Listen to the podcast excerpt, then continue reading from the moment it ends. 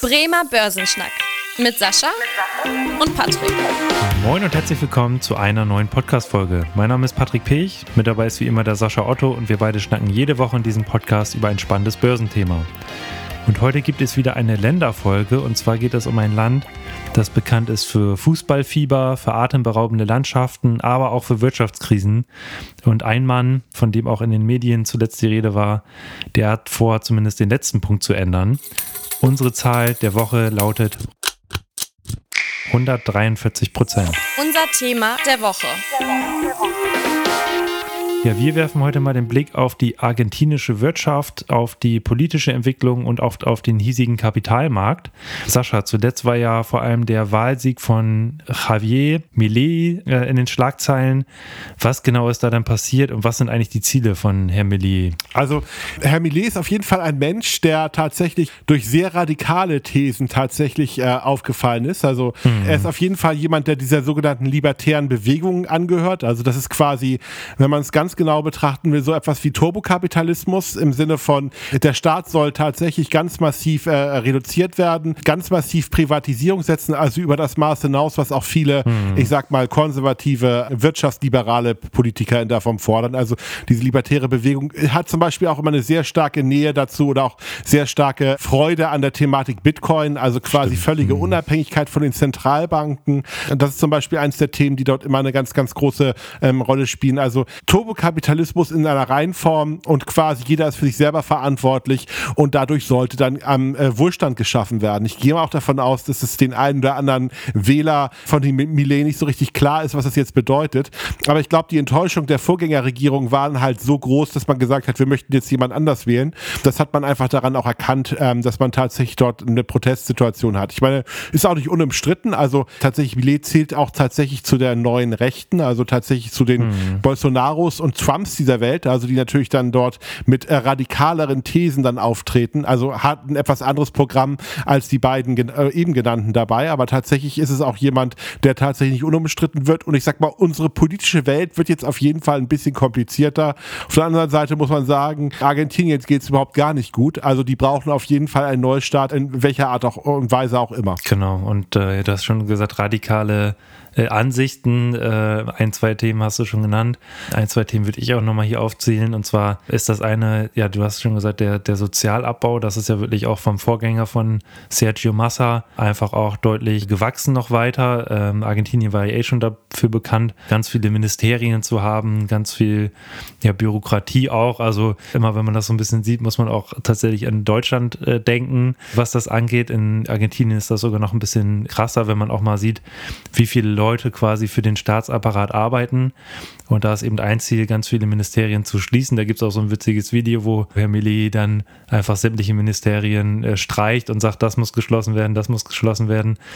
Und äh, ein Ziel ist aber auch, den US-Dollar einzuführen als offizielles Zahlungsmittel. Das haben ja auch schon ein, zwei Länder zuvor gemacht, Ecuador beispielsweise. Was hältst du davon, Sascha? Kann das ein eine Möglichkeit sein, jetzt auf eine, ja, auf den US-Dollar zu setzen, um von der hohen Inflation runterzukommen? Also mit Sicherheit wird es so ein bisschen erstmal stabilisierende Wirkung haben, weil das größte Problem, was die Argentinier momentan haben, ist die Hyperinflation. Mhm. Das wird sicherlich auch Vertrauen erstmal schaffen und würde natürlich dann auch erstmal eins der momentanen Probleme lösen. Aber man darf sich da natürlich auch nicht irgendwie der Illusion hingeben, dass das völlig problemfrei ist. Ähm, am Ende ist man, wenn man den US-Dollar als offizielle Währung einführt, natürlich auch abhängig von der amerikanischen Geldpolitik. Politik. Mhm. Und ähm, die amerikanische Notenbank, die ja so ein bisschen den US-Dollar kontrolliert, die wird sich natürlich überhaupt keine Gedanken darüber machen, was ist gut für Argentinien.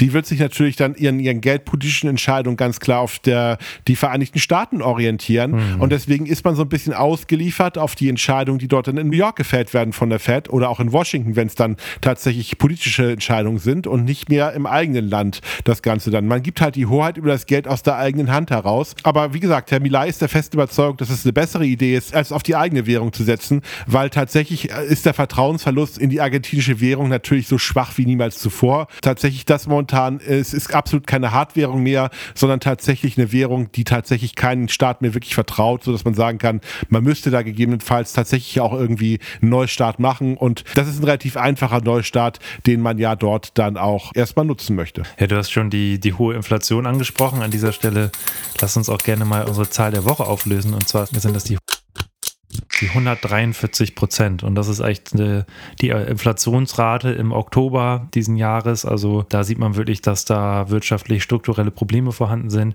Du hast auch schon die Währung angesprochen.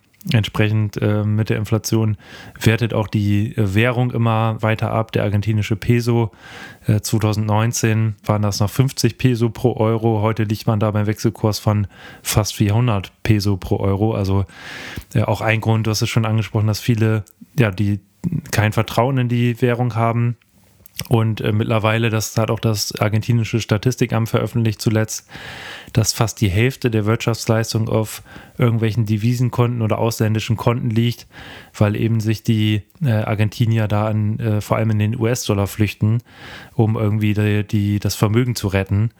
Ja, was natürlich auch ein enormes Problem ist. Ja, ich finde, das haben wir nicht nur bei den, bei den Staaten in Südamerika, in Europa gibt es ja auch zwei Staaten, nur als kleiner, äh, kleiner Hinweis. Mhm. Montenegro und Kosovo zum Beispiel, zwei Staaten, die den Euro eingeführt haben, ohne dass sie tatsächlich offiziell Mitglied der Währungsgemeinschaft sind. Mhm. Also das machen manche Länder auch, also um dann quasi so eine äh, Proxy-Währung in der Form einzuführen. Könnte man mal eine Sonderfolge drüber machen, ob das gegebenenfalls für die Kapitalmärkte von relevant ist. Vielleicht mal ein Thema für eine weitere Sache, aber das ist nicht so ganz unüblich, dass Staaten sowas machen. Ja, auf jeden Fall. Ich hatte ja schon Ecuador angesprochen, äh, Panama, El Salvador. Es gab schon einige Länder, die sich dem US-Dollar quasi angeschaut oder beziehungsweise den US-Dollar als offizielles Zahlungsmittel angepriesen haben. In einigen Ländern hat das ja tatsächlich auch dazu geführt, dass die Inflationsrate zurückging.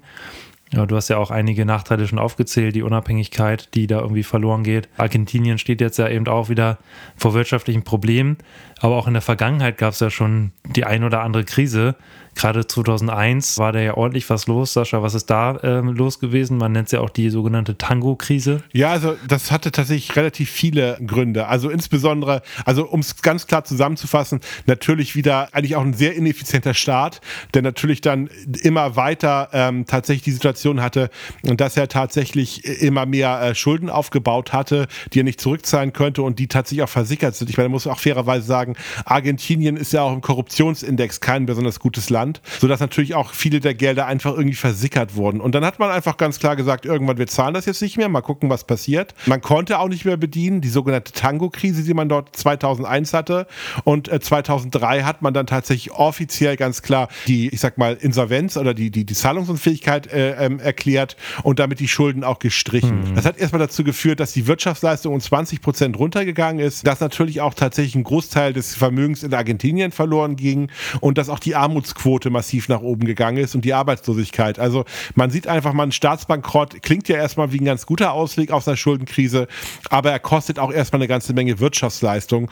Und ich meine, ganz, oft, ganz offen und ehrlich, so richtig erholt hat sich Argentinien seitdem nicht wirklich. Genau. Auch heute muss man sagen, ja, also Argentinien ist zwar die zweitgrößte Volkswirtschaft hinter Brasilien, also hinter Brasilien die größte Volkswirtschaft in äh, Südamerika mit einem Bruttoinlandsprodukt von 630 Milliarden US-Dollar äh, in 2022. Also schon weiterhin natürlich eine große Wirtschaftsnation.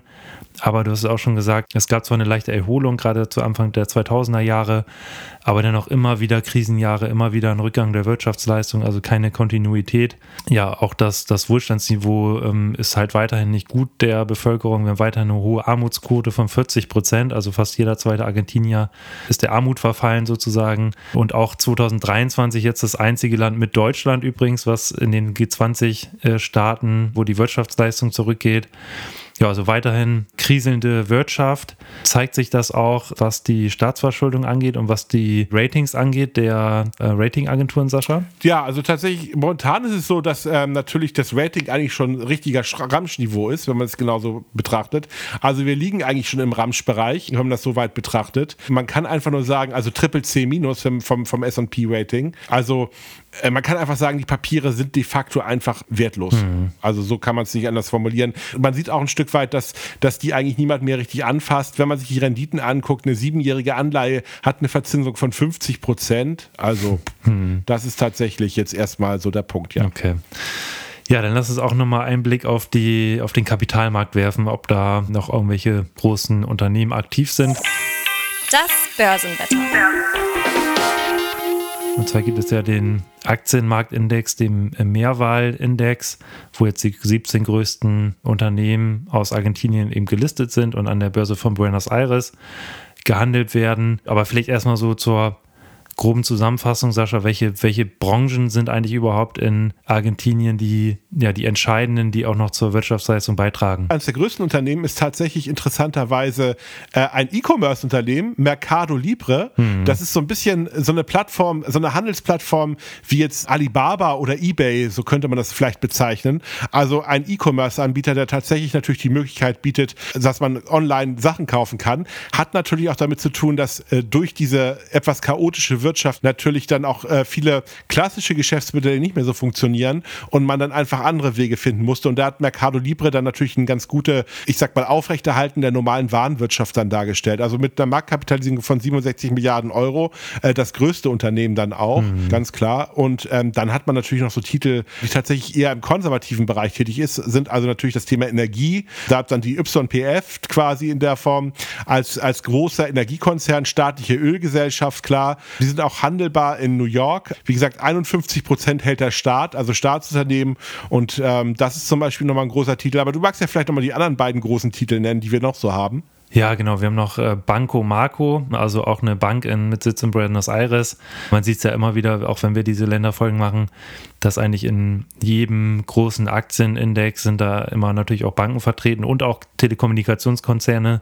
Hier in diesem Fall die, äh, die Telekom Argentinia. Und ansonsten kann man sagen, du hast ja schon die YPF da vorgestellt, dass ja Argentinien auch über viele Erdöl- und Erdgasvorkommen verfügt und da halt eben einige Unternehmen tätig sind, die man jetzt hier auflisten könnte. Genauso aber auch, äh, was in Argentinien ja auch weiter eine wichtige Wirtschaftsstütze ist, ist die Landwirtschaft mit Sojaanbau, mit Rinderzucht und so weiter. Das ist ja auch dafür bekannt. Aber so richtig die Zukunftsunternehmen, sage ich mal, wie, wie man es jetzt in anderen Ländern sieht, äh, aus dem Tech-Bereich, äh, findet man da eben nicht so auf die Schnelle. Oder fällt dir da irgendwie was ein, Sascha, wo du sagst, okay, da kann man äh, Hoffnung haben, dass da die große Zukunft entsteht? Nicht wirklich. Also das Problem ist einfach, das Ganze ist momentan unglaublich volatil. Mhm. Also man muss erstmal das genau beobachten. Und momentan ist es ja so, momentan gibt es da sehr viel Hoffnung, natürlich auch dadurch, dass jetzt die Regierung umgebaut wird, auch in der Bevölkerung. Die Realität wird da aber wahrscheinlich nochmal das ein oder andere dann nochmal zurückholen. Ich bin mir jetzt nicht so sicher, dass da jetzt irgendwie die großen Opportunitäten kurzfristig entstehen. Also bis man da jetzt wirklich sagen kann, das ist wieder investierbar als gesamter Kontinent oder auch von den Möglichkeiten her. Also ich meine, es ist interessant, das zu beobachten, aber die großen, die großen Chancen sehe ich da aktuell nicht. Hm, okay. Oder siehst du die? Nee, also äh, im Moment tatsächlich, also das ähm, ist ja auch ein Punkt. Klar hat äh, Herr Milli jetzt die, die Wahl gewonnen, äh, so wie ich das verstanden habe, aber keine eindeutige Mehrheit im Parlament, weshalb das natürlich auch schwer zu sein wird, irgendwie einen Kurs zu fahren oder überhaupt die Ziele, die ausgesprochen wurden, jetzt umzusetzen. Und das andere ist dann natürlich die Frage, ähnlich wie mit der US-Dollarisierung, ob das denn die gewünschten Erfolge bringt, äh, beispielsweise die Inflationsrate in den Griff zu bekommen. Also dann sind natürlich enorm viele strukturelle Probleme. Ja, also es wird auf jeden Fall herausfordernd.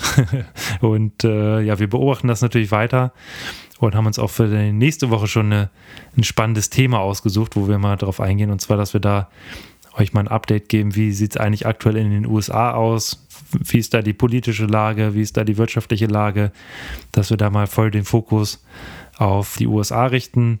Und wenn ihr jetzt noch irgendwelche Themenwünsche habt, schreibt uns aber gerne auch noch in die E-Mail an podcast.sparkasse-bremen.de und wie immer freuen wir uns dann, wenn ihr auch in der nächsten Woche wieder einschaltet. Bis dahin, tschüss. Tschüss. Vielen Dank fürs Interesse. Das war der Bremer Börsenschnack, ein Podcast mit Sascha und Patrick. Noch ein kurzer Hinweis und an dieser Stelle liebe Grüße aus der Rechtsabteilung. Die gesprochenen Inhalte bilden die persönliche Meinung der handelnden Person, also in den meisten Fällen von Sascha und mir wieder. Sie stellen also keine Handlungsempfehlung zum Erwerb oder zur Veräußerung der genannten Wertpapiere oder anderer Finanzinstrumente der genannten Emittenten dar. Bei Fragen wende dich gerne an deinen Berater.